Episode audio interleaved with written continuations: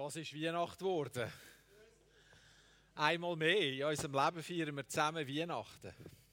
Einmal mehr feiern wir das, dass Jesus auf die Welt gekommen ist. Und ja, einmal mehr machen wir uns mit diesen Gedanken vertraut, dass Jesus mitten unter uns ist. Dass Jesus Mensch geworden ist, dass er genau weiß, was wir brauchen. Ich freue mich, können wir Weihnachten feiern. Und ich weiß ja nicht, was wir für Erinnerungen haben an Weihnachten oder für Gedanken. Ähm, als ich Kind war und wir Weihnachten gefeiert haben, da sind mir ein paar Sachen in Erinnerung. Zum einen weiß ich noch, das ist vermutlich meine früheste Kindheitserinnerung, die ich habe. Und zwar ist das dort so gewesen, dass ich in meinem Zimmer war und die Eltern haben den Christbaum geschmückt und wir haben sie äh, draussen behalten und dann sind sie mich geholt. Und als ich in die Stube gekommen bin und die Lichter gesehen habe, habe ich einen Engel gesehen. Also, für mich war ganz klar, das ist ein Engel. Oder das Christkind. Oder beides. Das war für mich Hans wie Hose. Wurst wie Weckli. Auf alle Fälle habe ich gesehen, da ist ein Engel da. Er ist neben dem Christbaum in einem schönen weißen Röckli eine Person gestanden und hat gestrahlt. Und ich habe als kleiner Knopf gedacht, das ist ein Engel. Oh, wie enttäuscht ist denn das gewesen, später, als ich herausgefunden habe, dass es ein Nachbarsmädchen war. das sich verkleidet hat. Aber in dem Moment habe ich sie nicht kennt. Ich habe sie nicht kennt. Das ist einfach, ich bin dort gestanden, habe geschaut und boah! Und das Bild habe ich heute noch. Ich weiß es nicht mehr viel von früher, aber da weiß ich noch. Etwas anderes, was mir von Weihnachten geblieben ist, ist, dass mein Vater jedes Jahr ähm, Weihnachtsdepression geschoben hat, wenn Weihnachten war. Da hast du den Kalender nachstellen, die Uhrzeiten nachstellen. Da ist eingetroffen, so sicher wie Samen in der Kille. Wirklich.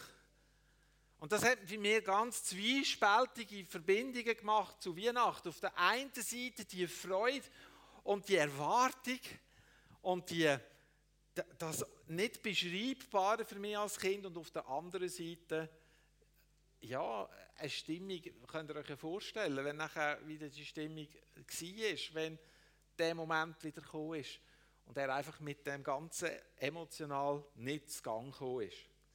So, wir haben alle unsere Erinnerungen an Weihnachten. Wir haben alle unsere Erinnerungen und wie oft habe ich schon die Leute gehört, die gesagt haben, oh, wenn es doch schon nur wieder Januar wäre.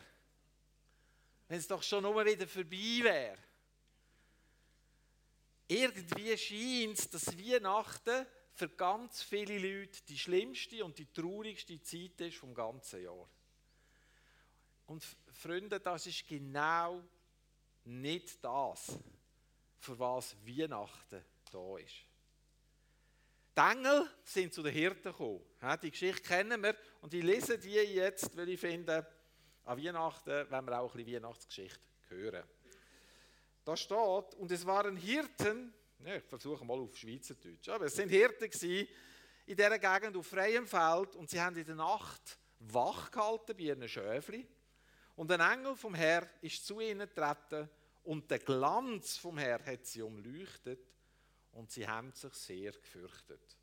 Da hat der Engel zu ihnen gesagt, fürchtet euch nicht, denn schaut, ich verkündige euch große Freude, die allem Volk widerfahren wird. Euch ist heute der Retter geboren worden, der Gesalbte, der Herr in der Stadt Davids.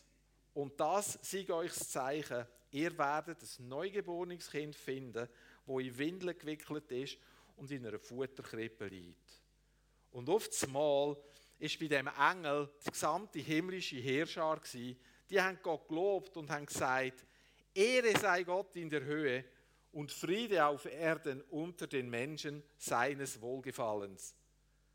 Und es ist geschehen, wo die Engel von ihnen weggegangen sind, dass die Hirten zueinander gesagt haben, kommt, wir gehen schauen nach Bethlehem und wollen die Geschichte sehen, wo der Herr uns kundgetan hat.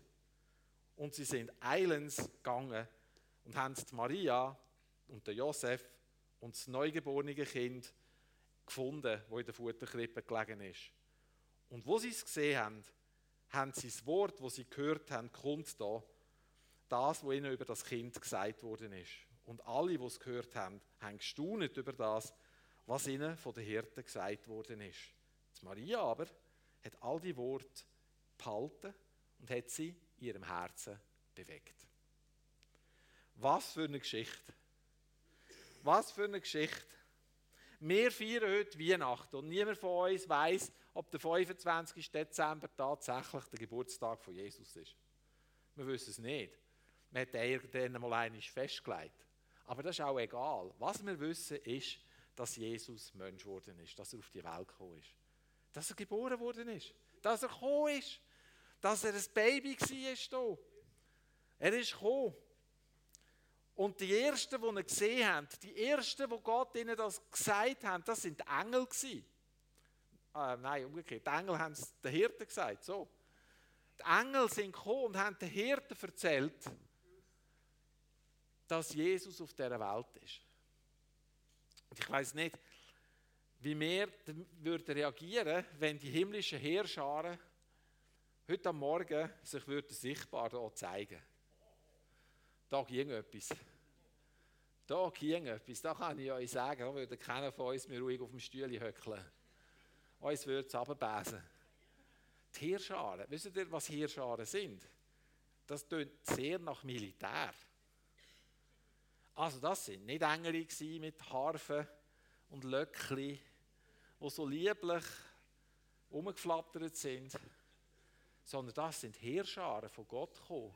Die Heerscharen Gottes haben sich den Hirten offenbart. Die Heerscharen sind gekommen und haben Gott die Ehre gegeben und das sichtbar für die Hirten. Für Hirten. Weißt du, das ist nicht in Jerusalem im Zentrum passiert. Das ist nicht im Palast vom Herodes gewesen, oder noch besser in Rom, im Kaiser von Rom. Nein, es ist den Hirten auf dem Feld passiert, dass sie die Ersten sind, die gehört haben, jetzt ist Jesus geboren.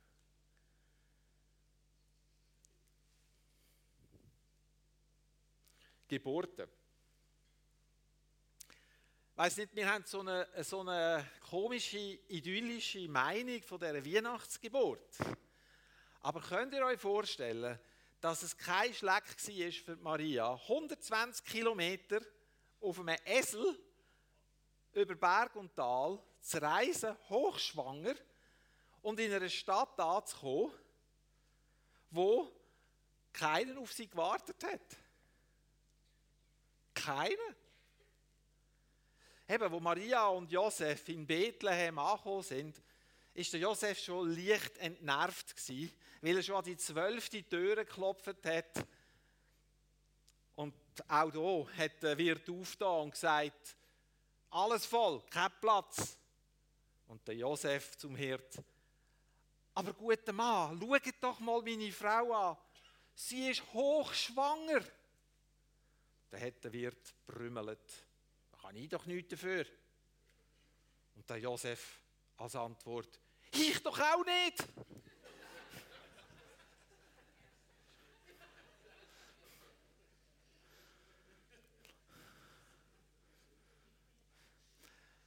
Oder noch etwas. Kennen Sie den Chuck Norris? Ja, den Chuck Norris kennen wir. Der Chuck Norris feiert nicht Weihnachten, wissen ihr da? Weihnachten feiert Chuck Norris, genau. Das ist auch eine Ansicht. Also niemand hat auf Jesus gewartet, oder? Niemand hat, niemand hat ihn willkommen geheißen. Ich habe mal noch ein bisschen nachgeschaut. Ähm, zu dieser Zeit, die Volkszählung, die hat einen bestimmten Zweck gehabt. Nämlich, dass der Kaiser in Rom hat wissen wie viele wehrfähige Männer in seinem Reich wohnen. Weil er hat Soldaten gebraucht und dann musste man wissen, mit wie vielen Soldaten kannst du rechnen also hat er alles Volk zählen Also wegen so einer Schnapsidee haben die müssen 120 Kilometer zu Fuß zum nach Bethlehem gehen, sich dort registrieren und dann wieder heim. Zu Fuß. 120 Kilometer mit einer hochschwangeren Frau. Ich mag mich erinnern, als unser erster Sohn auf die Welt kam, ist, da hat mich Marianne geweckt und wir sind ins Spital gefahren mit dem Auto, also nicht mit dem Essel, auch mit vier Beinen, vier Rädchen aber wir sind nicht 120 Kilometer gefahren. Und wo wir dort waren, ist es noch 30 Minuten gegangen und unser Sohn war auf der Welt. Wie froh bin ich, bin ich im Spital. Der Josef hat ja nie gewusst, wie lang und wenn das Kind kommt. Und das Hopper, Hopper, Hopper auf dem Esel hätte schon eine Geburt einleiten oder nicht? Reite mal 120 Kilometer auf dem Esel. Dann tut er alles weh, du weißt nicht mehr, wo oben und unten ist.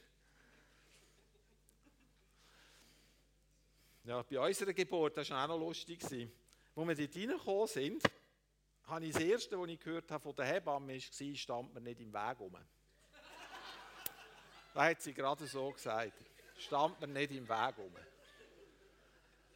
Nachher musste Marianne müssen ja hier herliegen und dann haben sie ja geschaut, wie weit der Muttermund offen ist. Und dann sagt sie zu der Marianne, die Hebamme, oh hoppla, der Seppli kommt ja schon bald raus.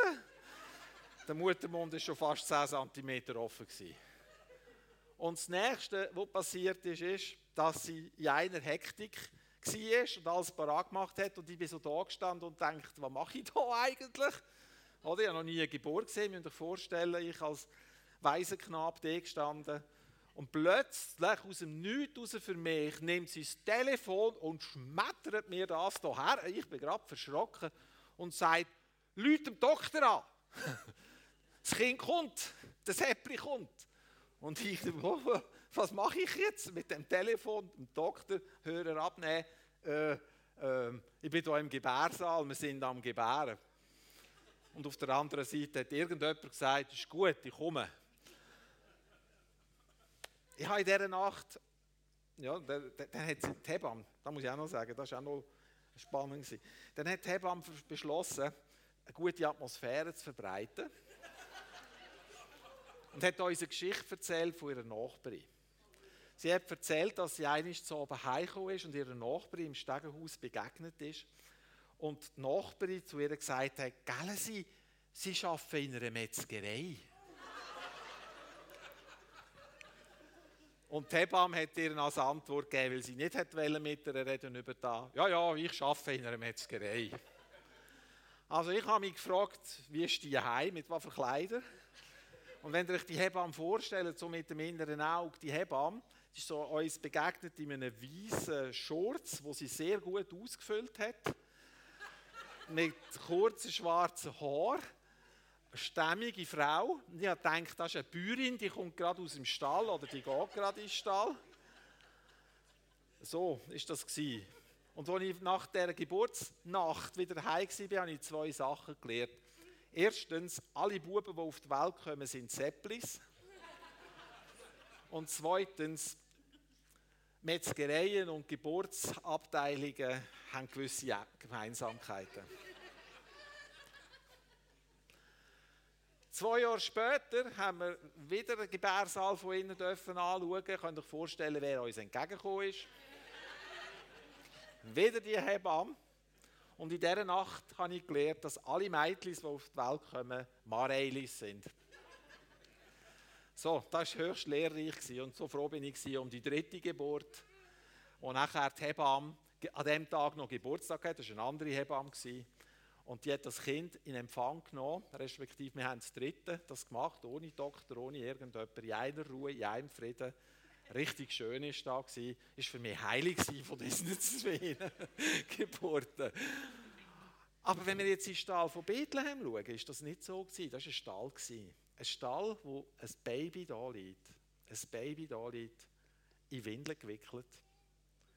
Links und rechts Ochsen und sonst ich, sonst irgendwelche Tiere. Sicher hygienisch nicht absolut einwandfrei. Kein Bett für Maria. Einfach Stroh, wo man zusammen, zusammengeschoben hat, dass sie wenigstens ein bisschen bequem liegt. So ist Jesus gekommen. So ist Jesus gekommen. Schaut, nach menschlicher Weisheit würde das niemand von uns so machen. Niemand würde, wenn wir an Gottes Stelle wären, und unseren Sohn würden auf die Erde schicken. Niemand von uns würde das so machen. Sondern was würden wir machen? Wir würden uns überlegen, wo bringt es den, den meistmöglichen Gewinn? Wie können wir Jesus so schnell wie möglich, so bekannt wie möglich machen? Und wir wären ja alle so fromm und würden sagen, weißt damit mehr Leute können gerettet werden Und was macht Gott? Was macht Gott? Was noch interessant ist, ist, dass der Augustus, der Kaiser in Rom, der hat eigentlich Gaius Octavius geheißen und ist ein Großneffe und ein Adoptivsohn von Julius Caesar. Kennen Sie den Julius Caesar? Asterix und Obelix, die spinnen die Römer. der, der, der Mann war der erste Kaiser in Rom. Der Senat hat ihm den Titel Augustus verliehen, weil er gesagt hat, das hat bedeutet erhabener, ehrwürdiger. Und es ist eine religiöse Verehrung mit dem gemeint gewesen. Also Rom hat sich angeschickt, ein neues System zu etablieren. Und das, hat geistliche, das ist eine geistliche Absicht hinter dem gestanden. Man hat wollen, der, Kaiser in Rom hat als Gott verehrt werden. Das sind die äußeren Umstände. Und in das schickt Jesus seinen Sohn. Und wie äh, der Vater seinen Sohn Jesus. Und wie macht er das? Im Stall zu Bethlehem. Also was niemand sieht, völlig abseits von der, von der, von der, von der Herrlichkeiten dieser Welt kommt Jesus auf die Welt. Und er wächst her zu einem Mann, der die Welt verändert wie nichts anderes. Hey, in dem Moment, wo die Hirten empfangen haben, fürchtet euch nicht, euch ist heute der Retter geboren. Von dem Moment, bis wirklich die Rettung eingetreten ist, sind nochmal 30 Jahre umgegangen. Jetzt, ich habe manchmal das Gefühl, wir verstehen Gottes Plan nicht wirklich. Oder nicht immer. Wer sieht da auch so? Es gibt so viel, wo wir nicht verstehen, oder? Und wo so schwierig ist für uns. So schwierig. Und wir haben, ganz ehrlich, einfach ganz ehrlich, wer hat schon mal gedacht, Gott hat mich vergessen? Ich muss es sagen, Gott, ich hatte diesen Gedanken schon gehabt. Gott hat mich einfach vergessen. Ich habe das Gefühl, meine Gebete kommen nicht zu dem Saal raus. Die gehen bis hierher und nicht weiter. Es passiert nichts in meinem Leben. Gar nichts. Nichts verändert sich.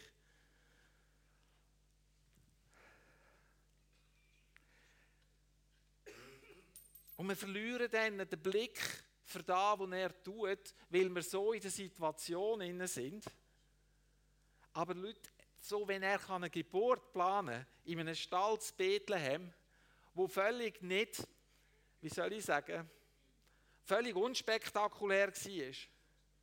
Und überhaupt nicht so romantisch, wie wir da manchmal das Gefühl haben, wie romantisch das, das war. Wenn Gott so etwas planen kann, er kann die Welt, das, was in der Welt passiert, einbauen in seinen Plan, dann kann es nicht sein, dass er uns vergessen hat. Es kann nicht sein. Es macht einfach keinen Sinn. Wenn du heute Morgen da bist und sagst, dass du Gott schon erlebt hast in deinem Leben, dann macht es nicht Sinn, dass er jetzt nicht eingreifen in deinem Leben. Macht nicht Sinn. Warum? Gott fährt mit dem, das gute Werk in uns anfängt, der wird es auch vollenden. Egal wie deine Umstände sind, egal wo du drinnen steckst, ob du das Gefühl hast, du steckst fest wie in einem Zementklotz, wo du keinen Schritt mehr machen kannst, oder ob du das Gefühl hast, dein Leben läuft wie von einer Herrlichkeit in die nächste, Egal wie unser Leben verläuft, ob wir gesund sind oder ob wir krank sind, ob wir Schmerzen haben oder keine Schmerzen haben, er ist immer im Leid und er ist immer am Führen. Immer. Und seine guten Absichten und Pläne ändern sich nicht. Gott hat sich nicht einschüchtern von dem, dass ein Kaiser Augustus sich plötzlich als erhabener und ehrwürdiger betiteln Er nimmt Hirten auf dem Feld Hirten auf dem Feld, wo seine Herrlichkeit als erstes sehen. Es heißt nämlich in dem Vers, dass, dass wo der Engel gekommen ist, die Herrlichkeit oder der Glanz von Gott hat sie umleuchtet. Komisches Wort, umleuchtet. Das heißt, nicht nur der Engel hat die Herrlichkeit von Gott abgestrahlt, sondern da ist etwas wie ein Kranz, ein Lichtkranz um die Hirten herumgegangen so etwas, wie wenn Gott würde sagen, kommt näher, ich nehme euch näher und ich erzähle euch jetzt ganz verborgen und ganz persönlich und ganz intim, was meine Pläne sind. Wisst ihr, in Bethlehem hat es noch viele andere Leute gehabt. Wir lesen nie, dass es einen Volkszusammenlauf gegeben hat, dass, dass alle Leute aus allen Häusern geströmt wären auf das Feld Bethlehem zu den Hirten. Wir lesen einfach, dass die Hirten auf dem Feld plötzlich die Heerscharen von Gott gesehen haben. Wir lesen übrigens auch nicht, die seien oben am Himmel gewesen. Es heißt einfach, sie sind bei ihnen gewesen. Spannend, oder? Die Hirten, denen ist es offenbar geworden, was den anderen allen verschlossen geblieben ist. So persönlich und so, so intim, sage ich, wenn der Glanz um, rundherum geht, der Glanz von Gott, wo sie so wie ein, wie sagt man dem? So, so wie geborgen macht. Die haben Angst gehabt, ja klar. Die haben nicht gewusst, was ihnen passiert. Aber dann sagt der Engel das Wort, fürchte dich nicht. Wenn wir heute Morgen da sind und wir fragen uns, was das nächste Jahr uns bringt, wenn wir heute Morgen da sind und wir das Gefühl haben, die Welt geht auf eine Art unter, oder wir kommen mindestens nicht weiter, dann ist doch heute der Moment, wo der Glanz von der Herrlichkeit von Gott soll um uns herum leuchten und uns in die Geborgenheit hineinnehmen, die Intimität hinein von der himmlischen Heerscharen wenn der Vater im Himmel die himmlischen Heerscharen schickt, um die Geburt von seinem Sohn anzuzeigen und die himmlischen Heerscharen zu ein paar Hirten kommen, wie viel mehr kommt seine Herrlichkeit zu seinem Volk? Wie viel mehr haben wir Grund zur Freude und Grund zur Hoffnung? Wie viel mehr können wir an Weihnachten erleben? Jesus, der Retter, ist da. Ich weiß, eine Erfahrung, die ich mache, ist, dass es nicht so geht, wie ich manchmal denke.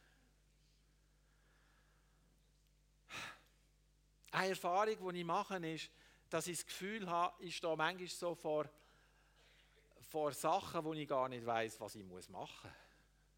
Oder wie ich da drüber komme. Wenn ich etwas gelernt habe, dann weiß ich, dass ich eigentlich noch nicht so viel gelernt habe. Aber was ich auch gelernt habe, ist, dass seine Hand nie zu kurz ist und seine Hilfe nie zu spät kommt.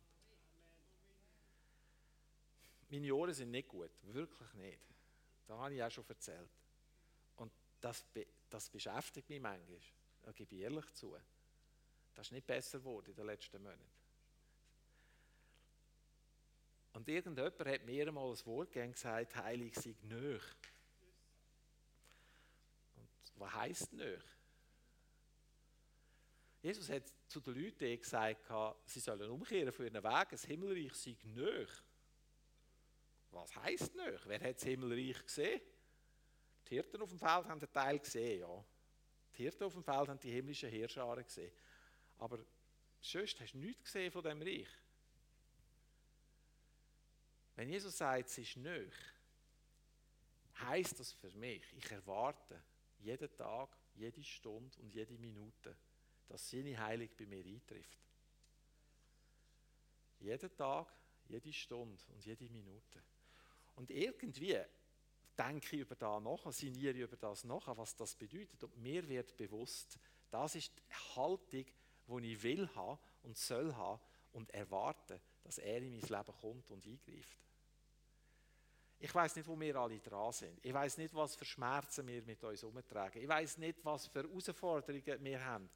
Ob wir uns angegriffen fühlen. Und ich habe so den Eindruck, dass die Leute da, die sich angegriffen fühlen in ihrer Person, die das Gefühl haben, da, was passiert ist, hat mit ihrer Person zu tun. Wo irgendwie zweifeln an dem, dass sie irgendwie es richtig machen oder gut machen. Wo, man, wo irgendetwas passiert ist oder immer wieder passiert und du den Glauben verlierst, langsam aber sicher, dass sich das je einmal könnte ändern Und ich weiß genau, von was ich rede. Ich weiß genau, wie sich das anfühlt. Aber ich sage dir heute am Morgen, ob du daheim bist am Livestream oder da im Saal, ich sage dir heute am Morgen, er ist nöch. Er ist so nöch, dass du den Mantel nicht kannst anlegen ohne dass du ihn zwischen dir und dem Mantel einklemmst. Wirklich. Er ist so nöch, dass, dass du seinen Atem kannst wahrnehmen auf deiner rechten und der linken Seite. Er ist so nöch, weil er verheißen hat und gesagt hat, dass da, wo er in dir angefangen hat, das gute Werk, wird er vollenden. Er wird es vollenden. Und darum, ihr Lieben, ist heute der Tag der Freude. Schaut, was der Find vom Leben macht, ist uns als erstes wirklich die Freude wegzunehmen. Wo immer er kann, uns die Freude stellen, wird er sie nehmen. Und wie geht es einfacher, uns die Freude wegzunehmen, wenn wir beispielsweise intern angegriffen werden? Von denen, wo man es nicht erwarten würde. Und in einem Moment ist die ganze Zuversicht und die ganze Freude und die ganze Hoffnung einfach gekillt. Weg. Fort. Und wie gut ist es denn, wenn wir ihn erleben? Die Freude ist uns gegeben. Die Freude ist uns gegeben, damit wir nicht von den Sorgen und von den Ängsten und von den Krankheiten aufgefressen werden. Freude ist wichtig. Ich habe letztes Mal, als ich etwas davor gesagt habe, da habe ich vom Nehemia geredet. Vielleicht mag sich der eine oder andere noch erinnern. Der Nehemia, wo die Stadtmauer zu Jerusalem aufgebaut hat. Und dann haben sie die Stadtmauer gehabt. Aber was nicht geändert hat, war, rundum hat es findliche Leute gehabt. In Jerusalem selber war noch ganz viel Zerstörung. Innerhalb des jüdischen Volk haben sie ganz viele verschiedene Meinungen gehabt. Zum Beispiel, wie, wie sollte man umgehen mit Mischehen. Es war überhaupt nicht klar gewesen. und in all dem innen steht ein Esra auf, ein Schriftgelehrter heißt, nimmt das Gesetz vor und liest dann ein Gesetz vor, was Gott von ihnen möchte und erwartet. Und was passiert? Die kommen in eine Depression, weil sie realisiert haben, dass sie so weit weg sind von dem, was Gott für ihr Leben wette. Also, wo ist jetzt da ein Grund zur Freude? Und dann kommt der Nehemia, steht an, nimmt das Wort und sagt so, Leute, jetzt ist nicht Zeit für Trauer, jetzt ist nicht Zeit zum Brüllen, jetzt ist Zeit, um sich zu freuen. Wenn ist die beste Zeit, um sich zu freuen? Dann, wenn es von außen gar nicht aussieht, dass es einen Grund gibt, um sich zu freuen. Freuen, wenn alles rund läuft, ist easy. Aber freue dich doch einmal dort, wo es nicht rund läuft. Was sagt die Bibel? Sie sagt, der Paulus sagt, haltet es für lauter Freude, wenn ihr in Anfechtungen geratet. Wie krank ist denn der? Aber es ist wahr, Freunde, es ist wahr. Freude ist uns gegeben. Wie wäre es, wenn wir diese Weihnachten sein Wort ernst nehmen und sagen, hey, Jesus ist auf die Welt gekommen, Jesus ist geboren, ich entscheide mich zur Freude. Halleluja. Ich habe diesen Titel der Predigt gegeben, Engel und ein Halleluja. Wisst ihr, von was ich inspiriert worden bin? Vier Fäuste für ein Halleluja, Terence Hill und Bud Spencer. Aber ich hatte nicht das Gefühl, gehabt, dass ich herschreiben vier Engel und ein Halleluja. Das, das wäre zu offensichtlich gewesen. Aber ein Halleluja, wisst ihr, was Halleluja bedeutet? Ja, genau. Halleluja ist der Jubelruf unserem Gott zu den Jubelruf unserem Gott zu. Und ich sage dir etwas. Ich sage dir etwas. Ich habe mich entschieden, Weihnachten als das zu sehen, wie er es meint. Und er meint, das ist ein Grund zur Freude. Also, wenn er sagt, heute ist der Tag der Freude, dann mögen deine Umstände so sein wie beim Nehemia. Wisst ihr, was der Nehemia diesen Leuten gesagt hat? Was hat der Nehemia diesen Leuten gesagt dort? Yeah. Die Freude am Herrn ist deine Stärke oder deine Kraft oder die Freude im Herrn ist deine Stärke, deine Kraft. Die Freude ist die Stärke. Die Freude ist da, wo uns gegeben ist. Weil wenn Freude reinkommt, werden deine Sorgen auf eine Perspektive oder auf eine Größe zusammengeschrumpft, wo sie unter deinen Füßen sind. Nicht unter den Füßen von Jesus, unter deinen Füßen. Weißt du, unter seinen Füßen sind sie schon lang. Es ist nichts grösser als er. Keine Sorge ist grösser als er. So, wir sind nicht perfekt. Wir sind nicht vollkommen. Mag sein, dass wir angekreidet werden von außen, dass wir kritisiert werden. Mag sein, dass man uns nicht versteht. Mag sein, dass wir das Gefühl haben, wir stehen auf verlorenem Posten. Ist alles egal. Es ist egal. Freunde, es ist egal. Es ist egal. Es ist egal, ob du gesund bist oder nicht. Es ist egal, ob deine Umstände so sind oder nicht. Nein, es ist wirklich egal. Und das sage ich als Hirte, der sehr viel Verständnis hat für alle Nöte, die es in der Gemeinde gibt. Aber heute ist ein Tag der Freude. Genau, jetzt machen wir noch Halleluja. Kennt ihr? Es gibt so ein Salzlied und jetzt singe ich euch etwas, aber das mit den Toren nicht zumachen, aber viel Gnade walten. Es gibt ein Lied, das heißt Halleluja, Halleluja, Halleluja, Preis sei dem Herrn. Kennt ihr das Lied? Also gut, das singen wir jetzt. Das singen wir jetzt als Proklamation. Das wäre meine Weihnachtsbotschaft für euch. Okay, ich fange mal an. He. Wir haben Musiker unter uns, die können auch besser. Machen ihr vielleicht einfach Tore zu. Halleluja, Halleluja, Halleluja, Halleluja, Preis sei dem Herrn. Halleluja, Halleluja, Halleluja, Halleluja, Preis sei dem Herrn. Preis sei dem Herrn, Halleluja, Preis sei dem Herrn, Halleluja, Preis sei dem Herrn, Halleluja, Preis sei dem Herrn. Yeah.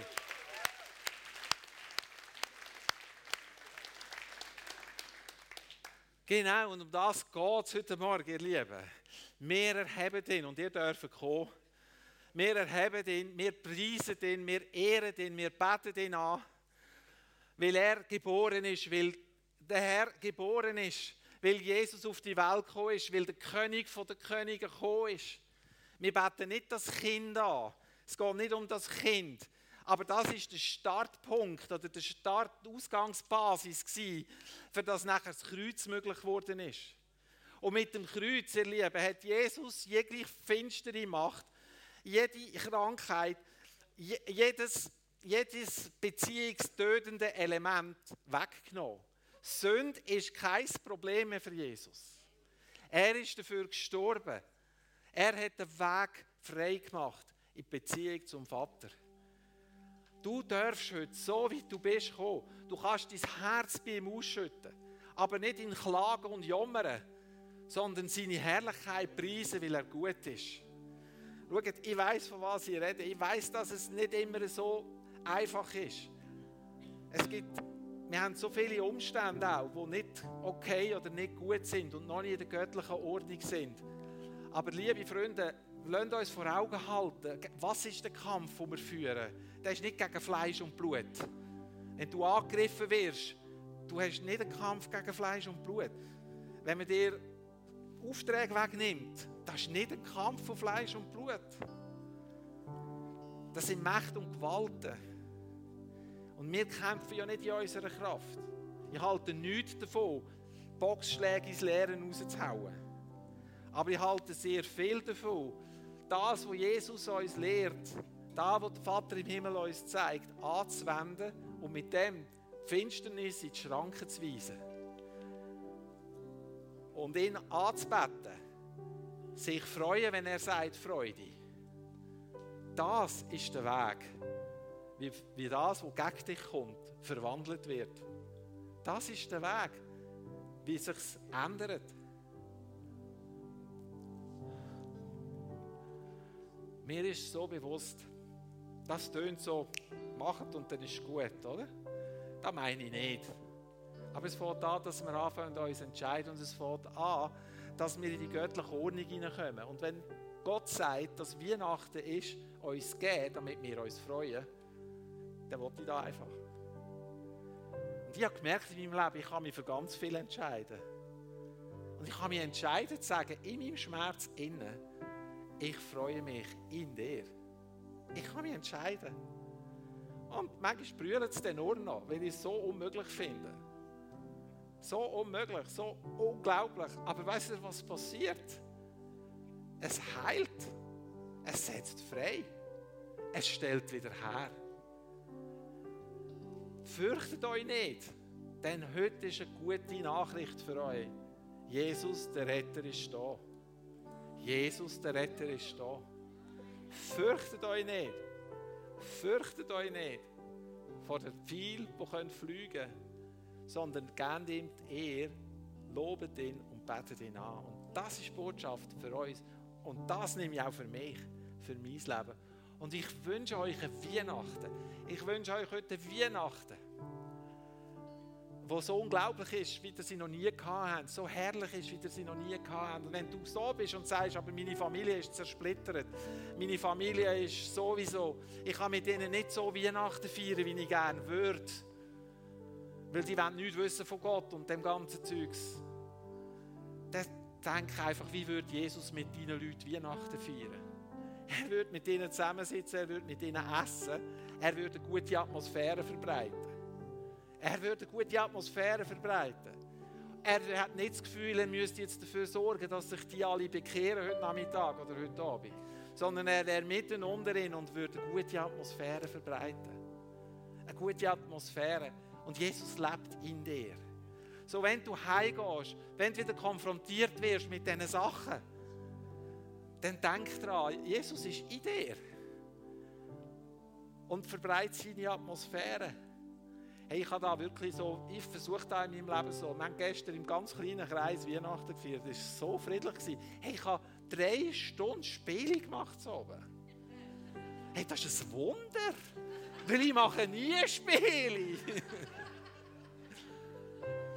Und ich habe immer verloren. Darum mache ich nie Spiele.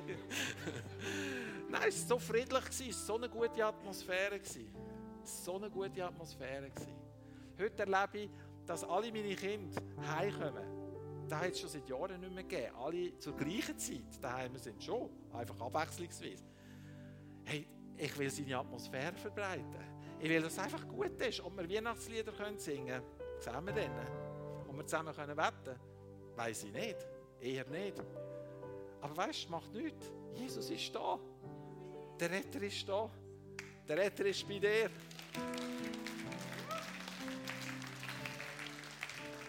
So, ich möchte euch einen Auftrag oder eine Aufgabe geben für heute und für die letzten Tage von dem 2022, dass es jetzt Zeit ist, um dich zu freuen. Freuen, weil dein Retter da ist. Freuen, weil du sein Kind bist. Freuen, Freude, Christenheit, Freude. Denn Jesus ist uns geboren und er lebt. Amen.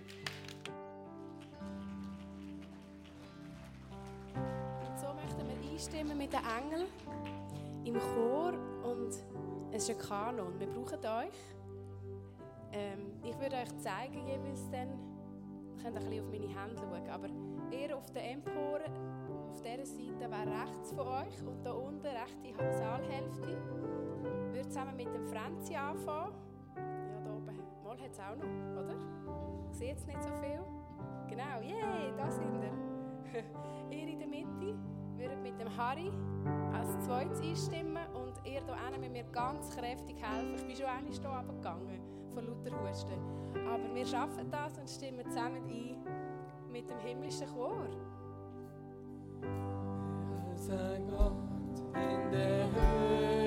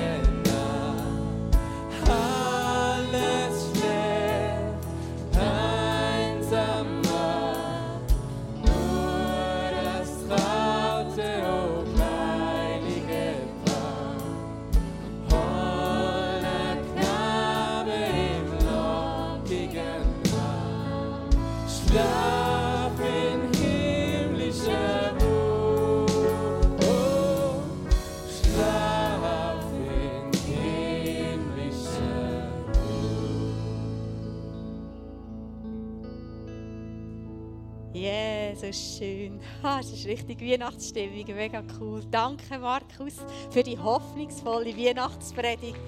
Mega cool. Hey, was für ein